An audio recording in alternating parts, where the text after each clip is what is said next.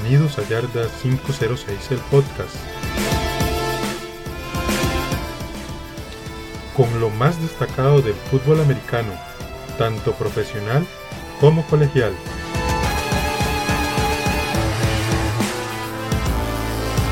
Les recuerdo que nos pueden seguir en Facebook e Instagram con el nombre de Yarda 506 TV.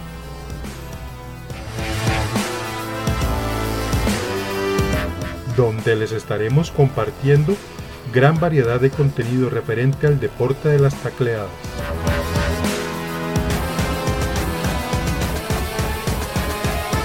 Y sin más que agregar, comenzamos.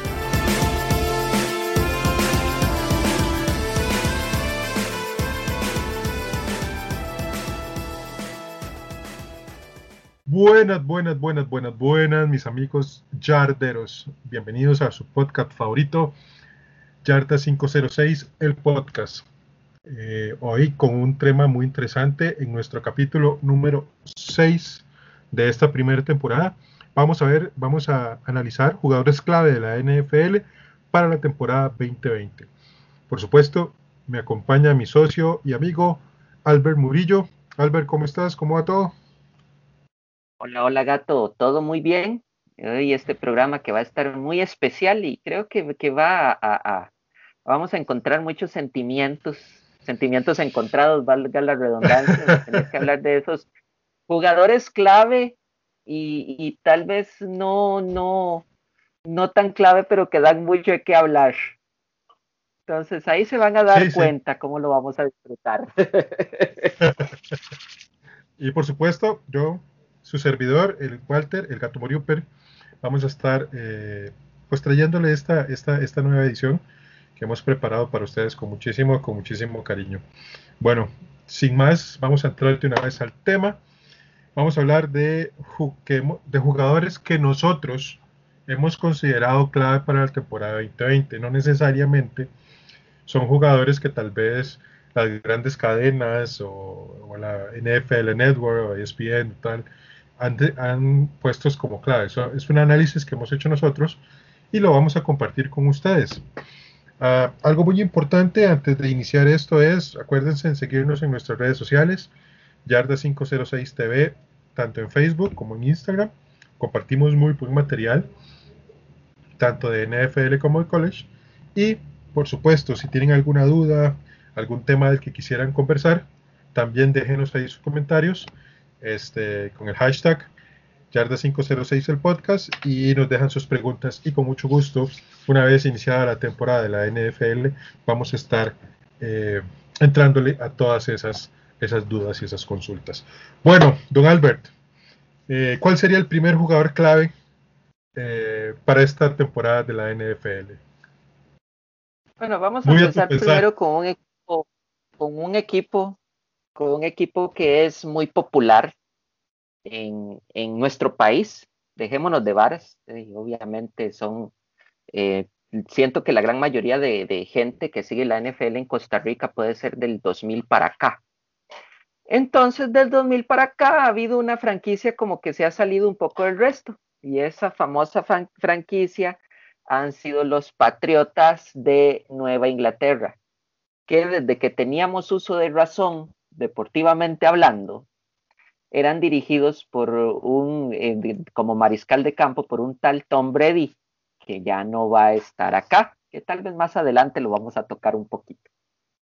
Todavía sigue el, ese coach emblemático, Bill Belichick, considerado tal vez uno de los coaches más, más inteligentes, por decirlo así, de nuestro tiempo, por lo menos de nuestra era. Si podemos dividir el fútbol americano en eras, la era nuestra, esta contemporánea, sería Bill Belichick. Pero a veces uno llega y dice, bueno, ¿qué estamos escogiendo? ¿Qué estamos agarrando? El gran reemplazo para el, ese mítico Tom Brady, conocido como The GOAT por sus seis Super Bowls en, en, sus seis anillos de Super Bowl en sus dedos. El que le sigue es un tal Cam Newton que verdaderamente, eh, voy a hablar, a mí, voy a ser franco, a mí Cam Newton lo vomito.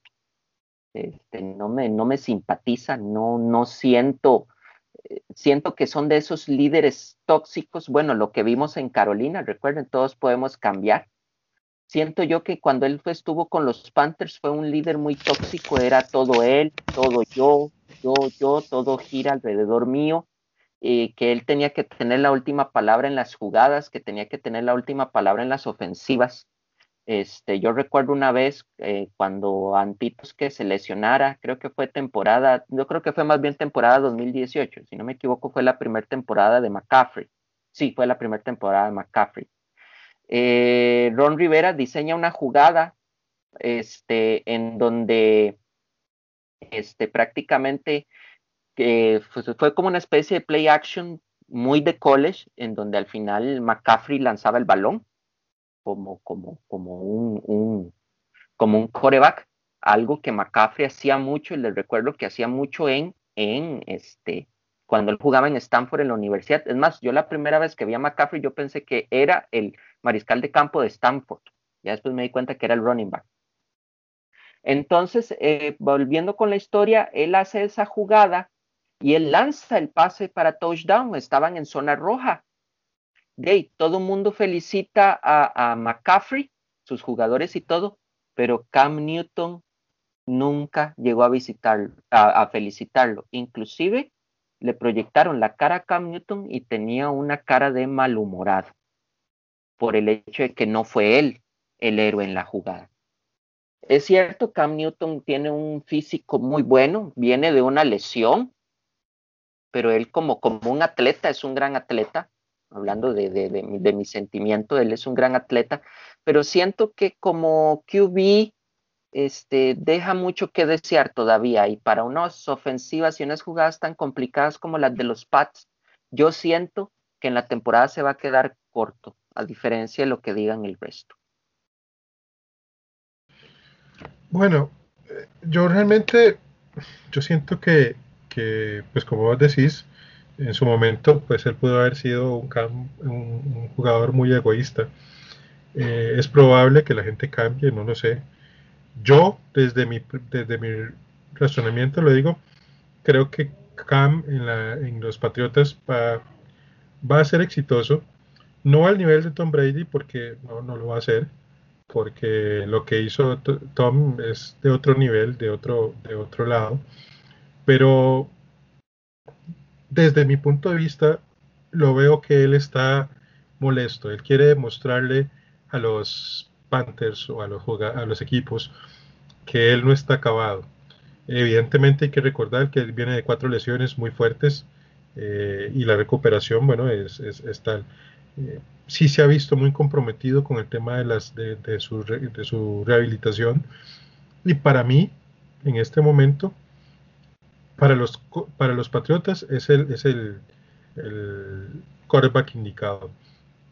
Particularmente porque están en una división donde únicamente eh, los Bills son los que probablemente le den el, el, do de pecho, más o menos, más allá de eso no lo hay.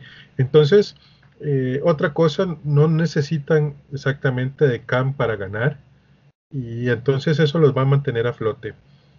Vamos a ver qué va a pasar lo considero un jugador clave muy importante porque eh, ya los Patriotas no van a depender de un quarterback novato, sino de, sea como sea, de un quarterback que fue MVP en la liga y eso, por más que uno le guste o le disguste, eso es importante. Entonces, vamos al siguiente jugador. ¿Qué te parece? Exactamente, sigue, te cedo la palabra o sigues con la palabra más bien. Voy ahí yo.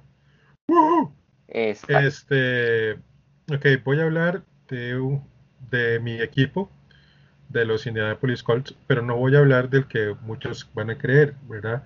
No voy a hablar de Phil Rivers, voy a hablar de del jugador por el cual Indianapolis entregó su primera ronda en el draft del 2019, eh, del 2020, perdón, que fue el señor de Forrest Buckner.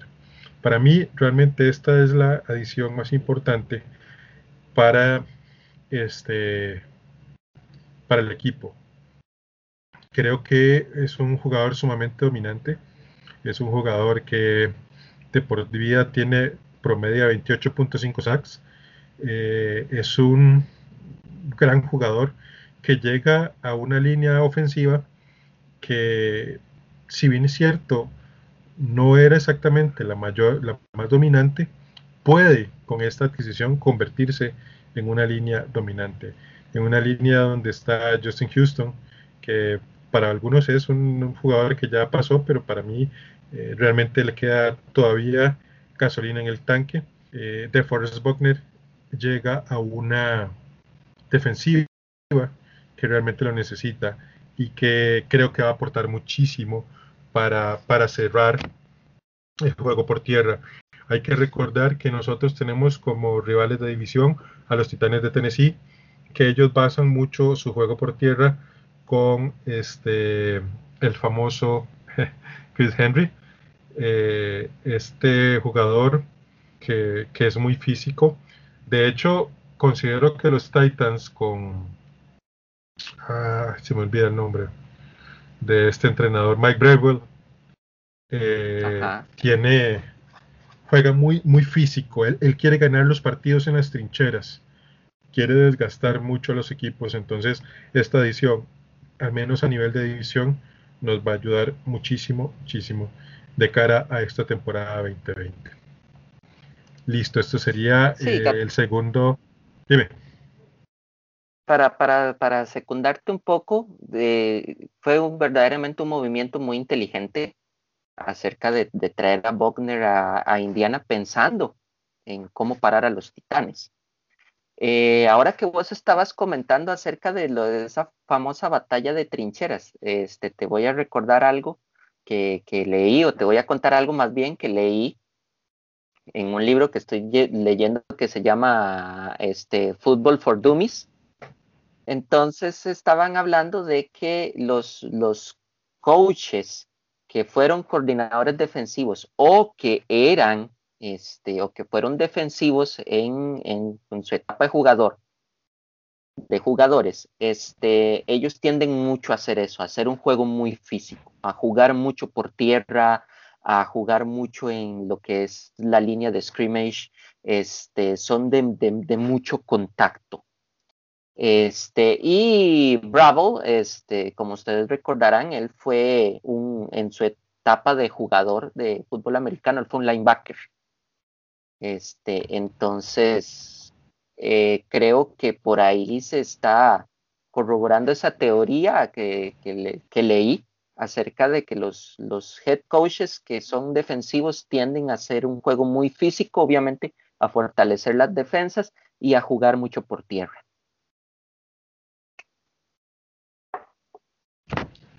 Sí, sí, sí, definitivamente, y creo que, eso lo, lo, está demostrando en este momento. Eh, vamos a ver qué pasa. Yo creo que va a haber una, una carrera muy fuerte en la FC Sur entre Titanes y, y Indianapolis Colts. Es probable que se unan al concierto los Tejanos, pero vamos a esperar. El siguiente jugador clave, por supuesto, el MVP del Super Bowl pasado y el MVP del año antepasado, el señor Patrick Mahomes. Eh, ¿Qué te parece, don, don Albert?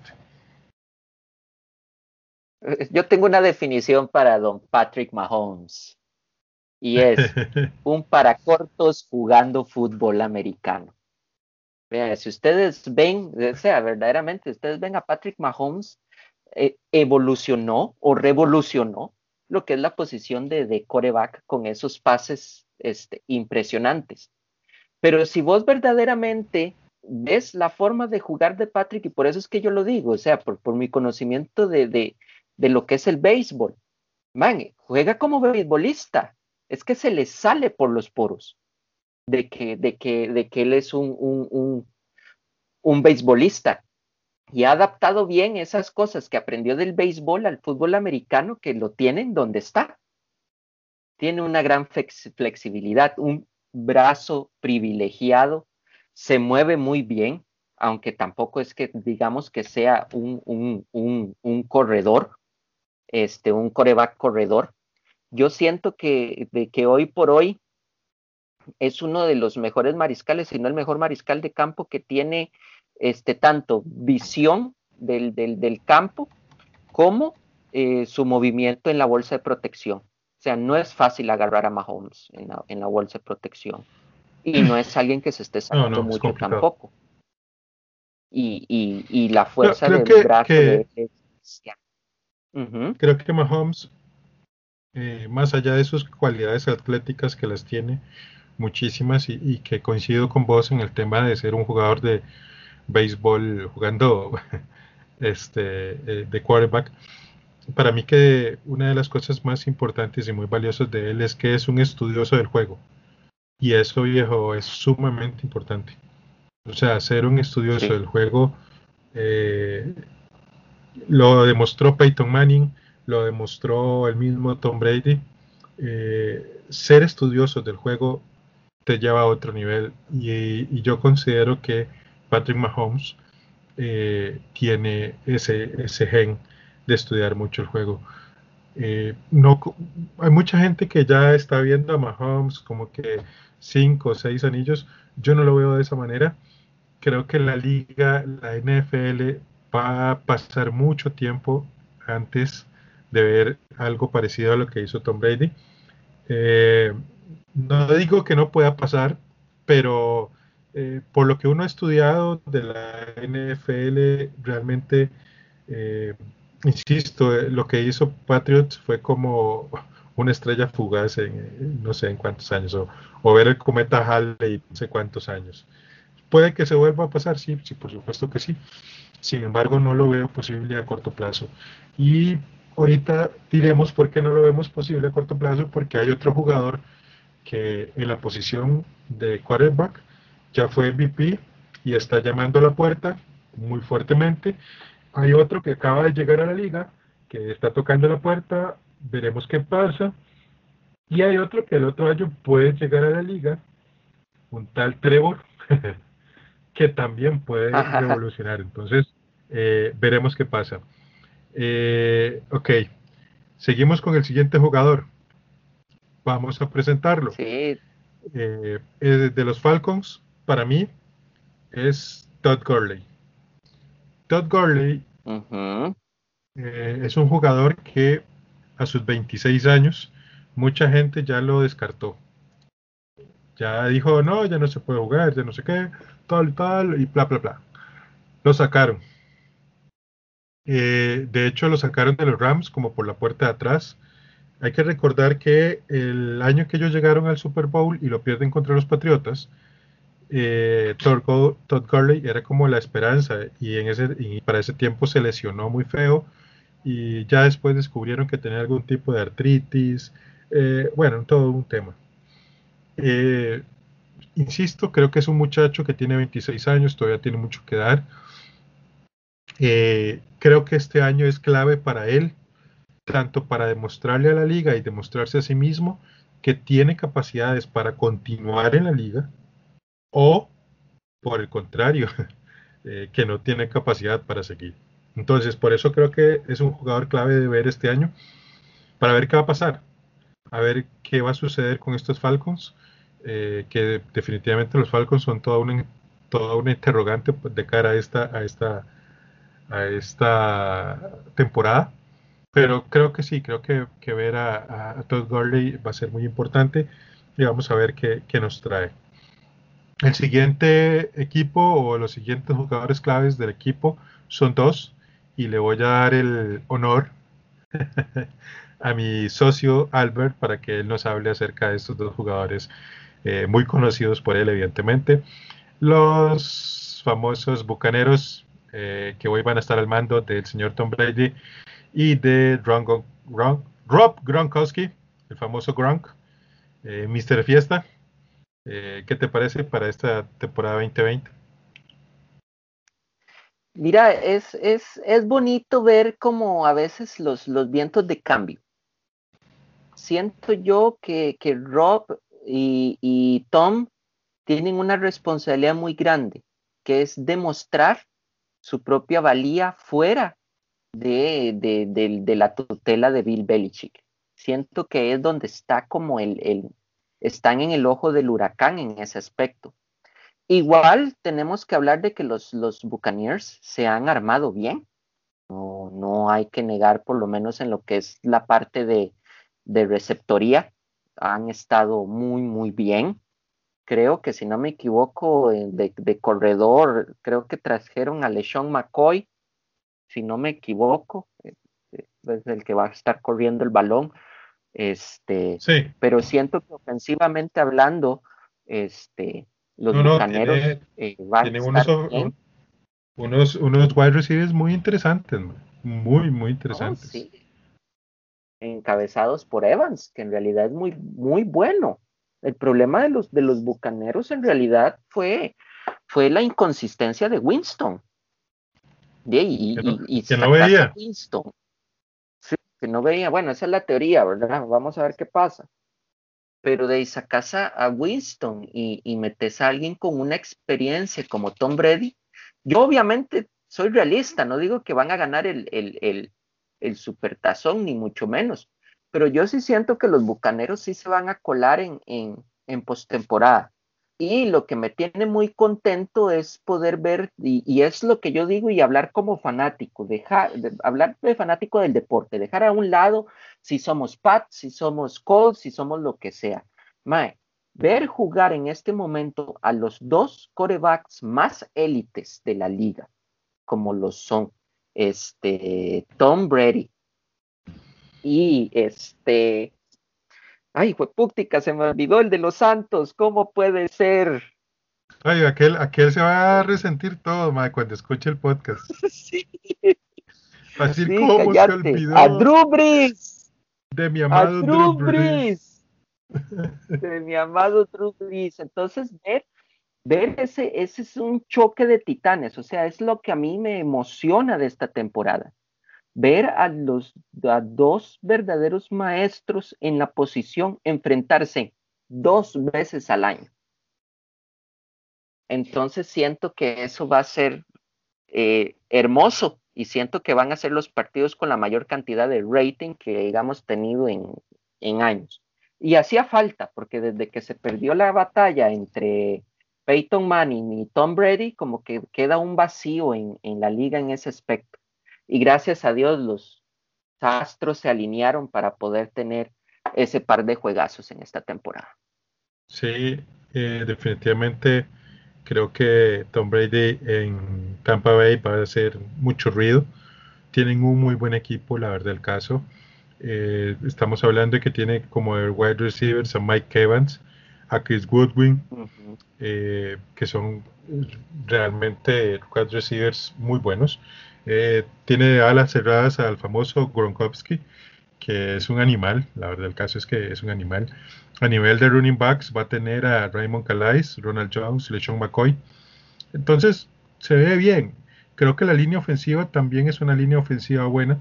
Y, y como como en este momento hay algo muy importante, Albert. Creo que Tom Brady no tiene que demostrarle nada a nadie. Entonces, verdaderamente no. Llega a jugar muy tranquilo, muy tranquilo. Y, hay que ser honestos. Este Bruce Arians es un gran entrenador y es un gran entrenador de quarterbacks. Hizo muy buenos trabajos en Indianapolis cuando el inútil de Pagano eh, se enfermó y, le tocó a él estar a la batuta. Lo hizo muy bien, lo hizo muy bien en Arizona y creo que lo va a hacer muy bien ahora con, con Tom Brady. Eh, coincido con vos, creo que no le va a alcanzar para un Super Bowl, pero sí por lo menos para amenizar eh, esa, esa NFC Sur y que va a estar interesante esos dos duelos que va a sostener con los Saints de New Orleans eh, tanto en Tampa Bay como en la ciudad de Nueva Orleans. Eh, continuamos. Vamos a hablar ahora con obviamente un, rival de división que ya mencioné, Derrick Henry. Eh, Derrick Henry es un, este, un jugador que fue electrizante de ver la temporada pasada, cuando los Titanes cambiaron de Marcos Mariota a este, ay, se me olvida el nombre de Ryan Tannehill.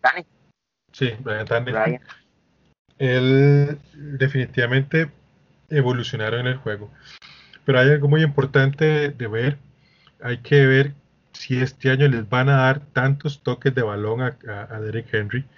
Eh, porque definitivamente el año pasado jugó muchísimo, muchísimo, muchísimo. Y un jugador a estas alturas, un running back, darle tantos, lo que van a hacer es desgastarlo y a la larga lesionarlo. Pero bueno, vamos a ver cómo se plantea. Eh, otra cosa que, si bien es cierto, el play action de los Titanes con Derrick Henry y Ryan Tannehill funcionó muy bien. Hay que ser honestos que ya este año el equipo de escauteo de, los, de los coordinadores defensivos deben de haber estudiado esa, esa jugada una y mil veces para diagnosticarla y detenerla. Entonces, veremos cómo van a ser los números. Sí considero que va a tener unos números bastante altos, pero no van a ser así unos números tan, tan, tan, tan bestiales. Sí, yo, yo siento que, que Derrick Henry, bueno, vos lo ves y es, es otra bestia, como, como hemos visto muchos running backs, running backs bien empacados, bien, bien fuertes. Este, siento que, que Derrick Henry este, explotó un montón el año pasado y, y vas a ver que, que va a, a, marcar pauta en la liga. El, el background de él viene de, de, una universidad que está especializada en hacer grandes running backs, como lo es la Universidad de Alabama. Eh, tanto así que uno puede escoger los running back de Alabama a los ojos cerrados. Necesito un running back y no, ¿quién está en Alabama este año? Prácticamente, ¿verdad? Está en Alabama este año y fulano está ok, este, agarrémoslo con el pick 2 o con el pick 3 o con el pick 1, pero agarrémoslo. Este, Alabama eso siempre ha tenido y Derrick Henry representa ese genotipo del running back de Alabama, running backs fuertes, este, pero también ágiles, en donde cuando ellos están enfocados o encuentran un hueco, irán contra ese hueco y después de ese hueco lo que se le atraviese enfrente va a caer al suelo. Entonces yo siento que Derrick Henry, pero sí me preocupa esa situación que vos decís, gato, de que obviamente los equipos van a estar, bueno, ya lo vimos hace un rato con Indiana, y Indiana ya se está preparando. No sé cómo, cómo se habrán armado los Texans, este, o los Jaguars, bueno, yo creo que los Jaguars no tanto, pero yo siento que, que Derrick Henry este, aún lo va, lo va a hacer, la va a romper. No lo vamos a ver con tantos en tantos snaps, pero este, sí, aún así yo siento que sí va a estar este, liderando la, la liga en, en, cuanto a yardas o, o rompiendo al final lo que es haciendo primeros y dieces, ¿verdad? Cuando se necesite. Perfecto. Listo. Bueno, continuamos con, el, con otro jugador que va a ser muy clave para la próxima temporada eh, y es el actual MVP, el señor Lamar Jackson, que es un muchacho que ha demostrado ser sumamente atlético. Eh, es una versión mejorada de Michael Vick, definitivamente. Y muchos esperaban que el año pasado hubiera una involución en su juego y realmente lo que hubo fue una evolución de su juego. Creo que lo único que lo derrotó fue el subestimar a los Titans de Tennessee en aquel encuentro de, división. Creo, sigo insistiendo, para mí eh, el equipo de los Ravens subestimó a los Titanes y simple y sencillamente los miraron por, por, por el hombro y, les ganaron. Sin embargo, este año creo que Lamar Jackson va a ser eh, eh, un jugador que va a mantener a su equipo, creo, si no, si no me equivoco, tal vez estoy hablando de más, pero bueno, voy a arriesgarme, que va a estar muy cerca de estar con una temporada perfecta. No creo que la vayan a alcanzar, pero sí creo que vayan a estar entre los 13, los 14 partidos ganados este año. tienen un muy buen eh, línea ofensiva, tienen una muy buena eh, receptores, tienen muy buena defensiva, eh, un gran staff de cocheo y considero que sí van a estar entre los 13 y los 14 juegos ganados. ¿A ti qué te parece, don, Albert? Mira, para mí, al, a Lamar, Lamar verdaderamente, o sea, él es un gran atleta. tiene una forma de esquivarse tan, tan, tan preciosa. Verdaderamente él, él se mueve en el, en el campo de juego como que si fuera una, suena feo la comparación, disculpen, pero como que si fuera un bailarín de ballet. El man tiene una flexibilidad, muchos eso, inclusive aquí en lo que es el, el staff de Yarda han hablado, ay, espérense cuando le peguen, cuando lo jodan o cuando lo revienten. Mira, yo siento que agarrar a Lamar Jackson es bien difícil. Es bien, bien difícil. Tiene una forma de esquivar tan, tan, tan, tan impresionante. Y yo siento que eso no va a cambiar en él. Yo te voy a decir, gato, ¿cuál es el verdadero problema de Lamar Jackson? Yo siento que el problema de Lamar Jackson es más psicológico que este, psicológico que atleta o, de inteligencia para ser un coreback. El problema de él es que siento que le ha quedado pequeño lo que es ir a postemporada. Siento que cuando ya tiene mucha presión encima no funciona bien, pero también hay que recordar, o sea. Le, irá a pasar la de cierto coreback que juega en la NFC Sur. Y ahí, quién sabe, ¿verdad? Quién sabe si le va a pasar igual, pero por lo menos por lo menos Drew llega más larguito, no se queda en el wildcard o, o, o, en su primer juego. Este, yo, no dije nada. no importa, no importa. Saludo para Charlie. Este, yo lo que digo es que Lamar es, es más, más psicológico. Siento yo que, pero ya igual él, él va a madurar, no hay, no hay que pedirle demasiado. Más bien ha dado demasiado en sus dos años en la liga. Yo desde que vi a Lamar el, el año antepasado, desde que vi a Lamar jugar, yo me dije, man, este man tiene algo. Este, siempre he tenido como, como un, un buen ojo para los, los, los mariscales de campo. Entonces yo cuando lo vi lanzar, la mecánica y su forma de juego, yo me dije, este muchacho tiene, tiene, tiene futuro como, como un mariscal, esperemos que siga así.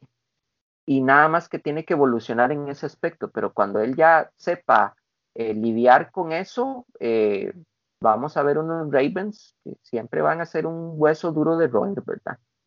Sí, definitivamente. Creo que, coincido el 100% con vos eh, en este tema y, sí, van a ser muy emocionantes de ver la próxima temporada. voy a, a dar la introducción a este jugador y creo que voy a dejar prácticamente que sea el señor Albert Murillo el que hable de él porque él debe tener más conocimiento de lo que yo. Los Bengals eh, en primera ronda escogieron evidentemente al señor Joe Burrow eh, para que fuera su quarterback eh, para esta temporada. De mi parte creo que este muchacho la va a pegar en la liga, pero mejor que sea don Albert el que nos diga qué le parece. ¿Qué les puedo decir de Joe Burrow? el orgullo de LSU, el que hizo LSU o ayudó a LSU a ser invicto el año pasado, a llegar a ser campeón nacional del college football. Eh, Joe tuvo un salto impresionante. Él, él llega a LSU de, de, transferencia. Él estuvo en Ohio State. Este, fue, eh, fue coreback sustituto en Ohio State mucho tiempo. Eh, Urban Meyer, es que Urban Meyer siempre le ha gustado como, como los, los QBs más atléticos, más de correr. Este, y, y lo que tenía Joe Burrow, Joe Burrow no era de, esa filosofía de, lo que era Urban, lo que buscaba Urban Meyer. Entonces él decide irse a LSU.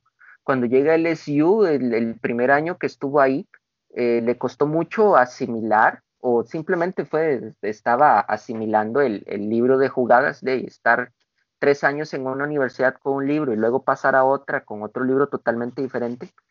Pero yo siento que en ese espacio entre, temporadas, Joe Burrow se puso a trabajar, se puso a, evolucionar y fue el, el salto garrafal que tuvo en college tanto así que lo llegó, llegó a ganar el Heisman Trophy y llegó a ser campeón nacional de una universidad de LSU que no se esperaba nada, porque eso era otra, de LSU no se esperaba nada.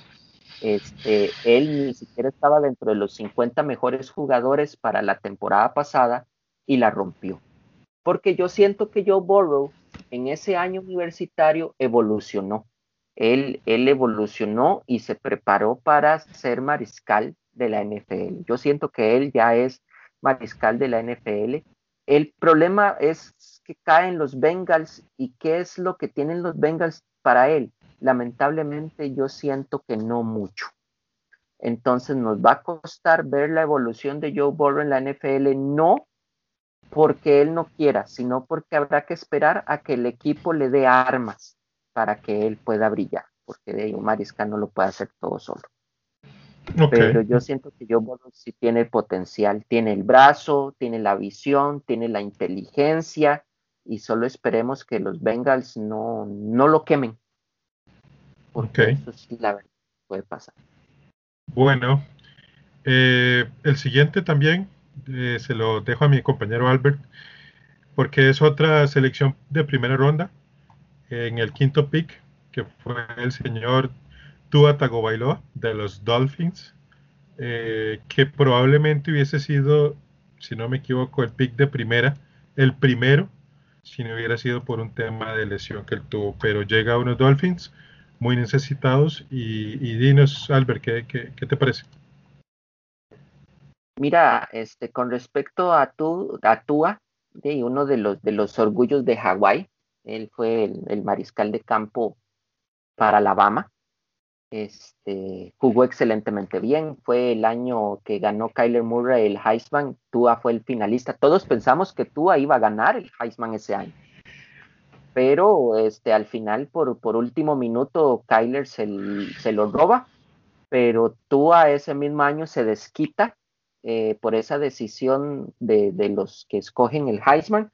Se desquita contra el pobre Kyler, ya que Alabama revienta a Oklahoma en, las semifinales.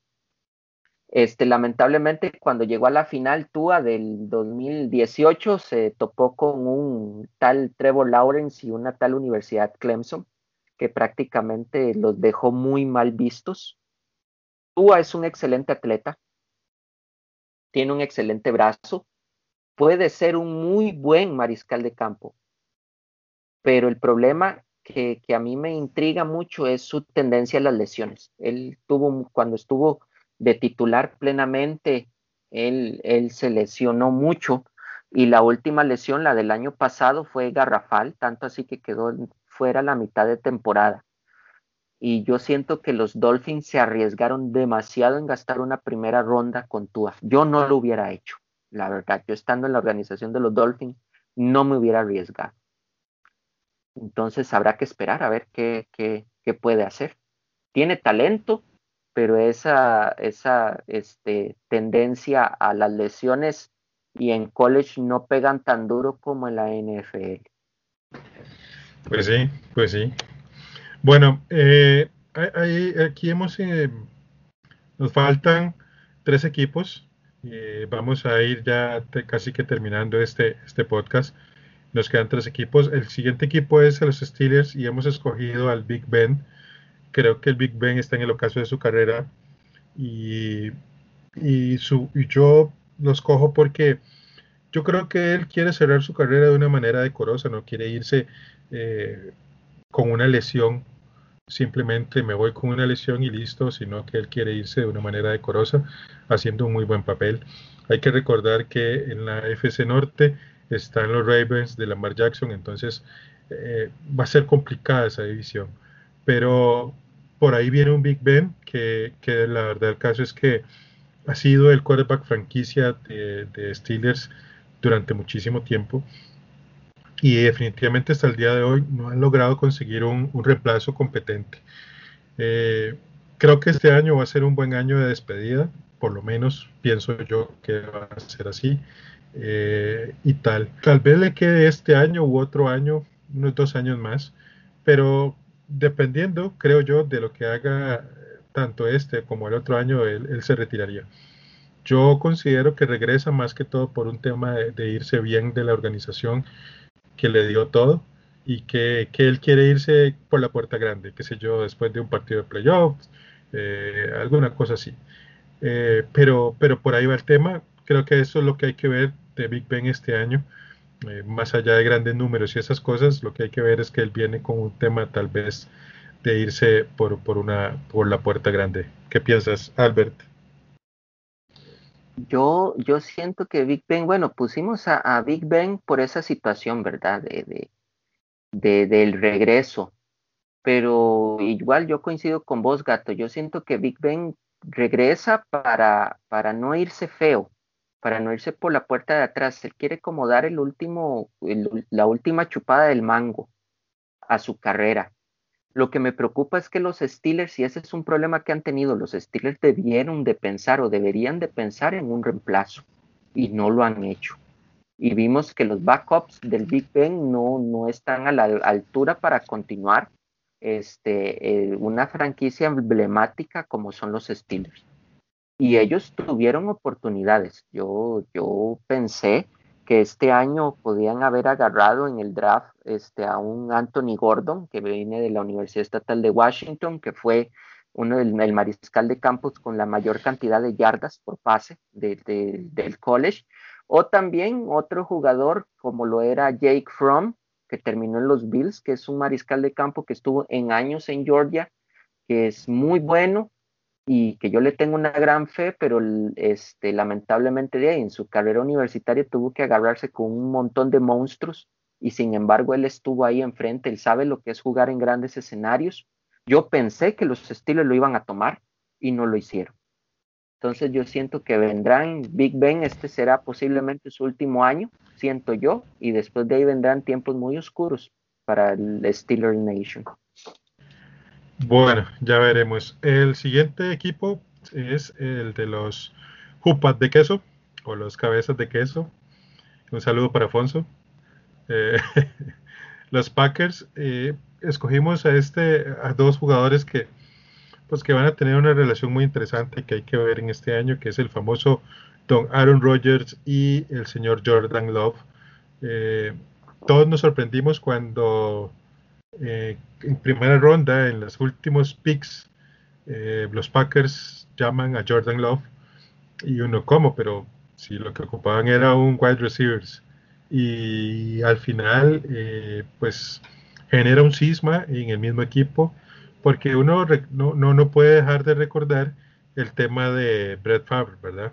Brett Favre se va por la puerta de atrás de, de Green Bay aunque después tratan como de arreglarlo y que venga y que no sé qué y qué tal y no sé cuánto. Pero sí, él se fue por la puerta de atrás después de darles un Super Bowl y muchos años de muy buena producción.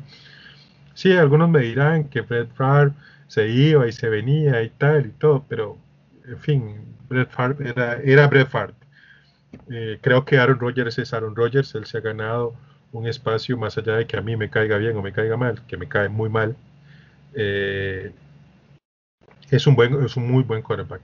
Y, darle, no sé, me parece que es una, es una bofetada con guante blanco eh, el, agarrar un quarterback en primera ronda cuando realmente no lo necesitan todavía. Pero en fin, don Albert, ¿qué, qué piensas vos de esta situación? Mira, ¿querés que te diga la verdad con respecto a esa situación en Green Bay? Hay, hay dos cosas. Número uno, el karma es el karma. Y, verdaderamente Rogers por varios tiempo pulsió para que McCarthy saliera de la organización. Dejémonos de varas. La pulsión para que se fuera de los Packers. Lo logró, le consiguen el, head coach, un, head coach muy competente como lo fue la Flor, y lo demostró. ¿Y qué hace la Flor?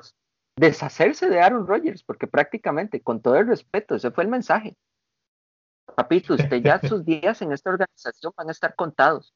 Entonces, con la misma moneda que pagas, cobras. Y suena feo decirlo. Pero, ¿cuál es el problema? Y aquí es donde la chancha tuerce el rabo. Man, había yo a Jordan Love no lo consideraba como un coreback para primera ronda. No, tuvo un año muy malo en college. Él solo porque impresionó un poco en lo que fueron en, el Combine y que fue en el Senior Bowl, pero ¿por qué? Es que también, como ahora están saliendo un, tenemos a un Kyler Murray que viene atrás, tenemos un Lamar Jackson, tenemos a un Patrick Mahomes, entonces como que todos los, los, los, los otros equipos como que van a ir buscando ese genotipo. Y de esta camada de QBs, el que tenía más ese genotipo era Jordan Love. Pero Jordan Love en college, lamentablemente el año no demostró, no demostró verdaderamente. Y en el único instante que es donde yo critico, yo le dije a Afonso, vea ese partido. En el único instante donde Jordan Love se podía lavar la cara fue en el, en el tazón, si no me equivoco, fue el tazón de las camelias en donde Utah State iba a jugar contra Ken State. Gato, yo te voy a decir algo, Ken State no es un programa así súper bueno. Los maes llegaron a ese tazón por obra y gracia del Espíritu Santo. Y sin embargo le sacaron que era el partido donde Jordan Love tenía que aprovechar para brillar, o por lo menos para lavarse la cara y impresionarme. Y yo vi ese partido y no lo hizo. Y no lo hizo. Y Ken State le ganó a, a Utah State en contra de los pronósticos porque se esperaba que Utah State lo ganara. Y entonces de ahí es donde yo llego yo y digo, no, ves los números, no. O sea, habían otros mejores mariscales de campo de esta generación o esperarse la siguiente para poder buscar el reemplazo de Rodgers. Y creo que ahí fue donde los Packers hicieron mal. Y para terminarla, subís puestos para agarrar a alguien que yo creo que nadie más lo iba a agarrar.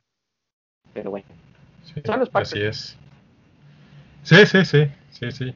Y bueno, ya para terminar este podcast, eh, esta edición, este capítulo, eh, vamos a hablar de los 49ers, de un jugador electrizante de ver, porque es un jugador electrizante de ver, que es el señor Nick Bosa. Don Albert, ¿qué te parece el señor Nick Bosa? Bueno, Nick Bosa es de los orgullos que, que tiene Ohio State desde hace unos años para acá, Ohio State ha estado dando jugadores defensivos muy buenos. Eh, lo vimos el año pasado con Change Young, que este año va a estar con los con Washington. Casi digo el nombre prohibido, el, el, equipo innombrable. los innombrables. Pero Nick Bosa, Nick Bosa evolucionó la defensiva de los 49ers de una manera que los llevó al Super Bowl. Los 49ers perdieron Super Bowl por, por un coreback, digan lo que digan, fue por un coreback. Este, pero lo que era... Sí, porque la defensa no estuvo ahí. Exactamente, la defensa estuvo ahí, la defensa hizo lo que pudo, pero de ahí lamentablemente, y es que se ve, es que hay que ver el partido en el momento en que los 49ers tenían la oportunidad para ganar, que es donde se diferencia a un mariscal de campo élite del resto, lamentablemente este eh, Garapolo no, no, lo, no lo cumplió. Lo dio el do de pecho. Y sí, y, Nick Bolsa es alguien que verdaderamente revolucionó la defensiva de los 49ers y hizo que esa línea defensiva sea una de las más bestiales de la, de la liga hoy por hoy. Y todo eso fue por esa inyección que agregó Nick, Nick Bosa y que, y que la va a romper. Y ahí va a estar dando dolores de cabeza por mucho tiempo en la bahía. Definitivamente. Eh, para mí es impresionante. Es un chico que mide 1,92 con 121 kilogramos de peso, pero no de grasa, amigos, es de puro músculo, pura fibra, y que corre las 40 yardas en 4.7 segundos. O sea, amigos, eso es velocidad pura que te viene a golpear. entonces, eh, no me gustaría encontrarme este muchacho de frente. Eh, es un cazacabezas. Y algo muy importante, creo que es, que, es bueno, él es muy, muy pasional, creo que le, que le, que le inyecta mucha energía a la defensiva. Si, si me dejan hacer la comparación, me recuerda mucho a Ray Lewis. Es muy, muy, es medio bocazas. Sí, pero es muy intenso. Él, logra transmitir esa intensidad a la defensiva. Y mientras logren una, a ver, una ventaja suficiente o que el quarterback no se achique en los momentos grandes, eh, esa defensa va a sacar la cara por, los 49ers durante bastante tiempo definitivamente es un gran líder, es un muchacho que, aporta mucho y que este año, cuidado y si no, se lleva el, defensivo del año. Porque ya sabemos que el MVP probablemente se lo lleve otro quarterback, porque lamentablemente los quarterbacks son los que siempre acaparan ese, ese, ese premio. Creo que, que, podríamos dedicar un podcast, Albert, a este tema de los MVP, que, si se debería de no modificar el, premio, porque en general se lo dan a, pues a mariscales y creo que hay otros jugadores que tienen también tantas o, más a veces este, cualidades para recibir el MVP y realmente no lo reciben. Entonces que, que el, premio debería o de evolucionar o de cambiar o no sé. Eh, pero eso será para otro, para otro podcast porque este probablemente sea el podcast más de más larga duración que vamos a tener en esta primera temporada de Yarda 506, el podcast. Eh, Albert, para tus últimas palabras para cerrar el programa. Bueno, para, para secundar un poco lo que dijiste, no nos vayamos muy largo, lo del MVP, el Heisman también está, está muy, muy elitista en cuanto a lo que son los, los corebacks. Pero bueno, estuvo muy interesante este repaso de, jugadores. Espero que al público le guste y que tengan un poco nuestra visión acerca de estos jugadores clave que para bien o para mal son los que llenan las planas de, los periódicos, los que están en los breaking news, en las noticias y que de vamos a ver qué, qué evolución tendrán, ¿verdad? En lo que es esta temporada atípica de la NFL.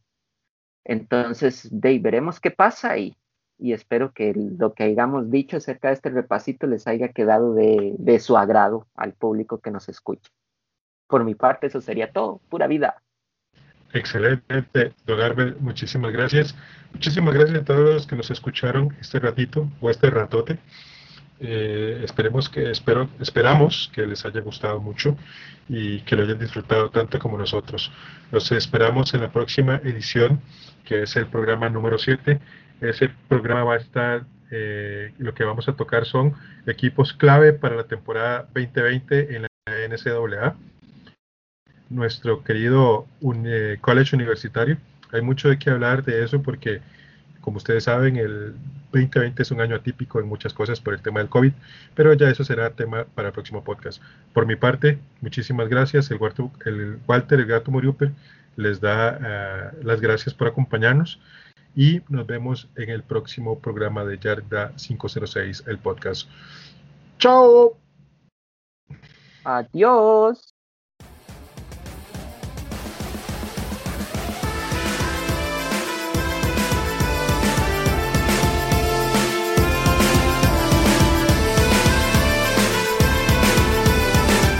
Muchas gracias por escuchar. Recuerda seguirnos en nuestras redes sociales. Además, comparte con tus amigos y conocidos. Hasta el próximo programa de Yarda 506, el podcast.